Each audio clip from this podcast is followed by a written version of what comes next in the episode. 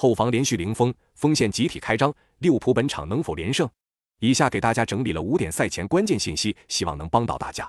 一、伯恩茅斯的主力中场塔维尼耶和莱尔马双双因伤缺席，但上轮比赛受伤的新援中场特拉奥雷和比林本场将迎来复出，而罗斯维尔、瓦塔拉这些新面孔最近出场的表现也都不错。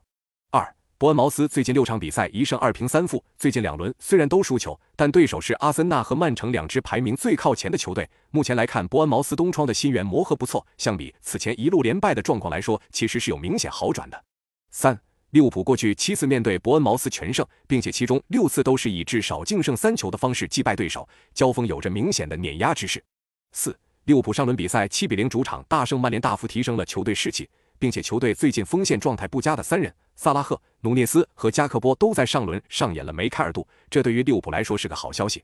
五，利物浦自从主力中卫范戴克伤愈复出以来，球队已经连续五轮完成了零封，防守端的面貌可以说是焕然一新。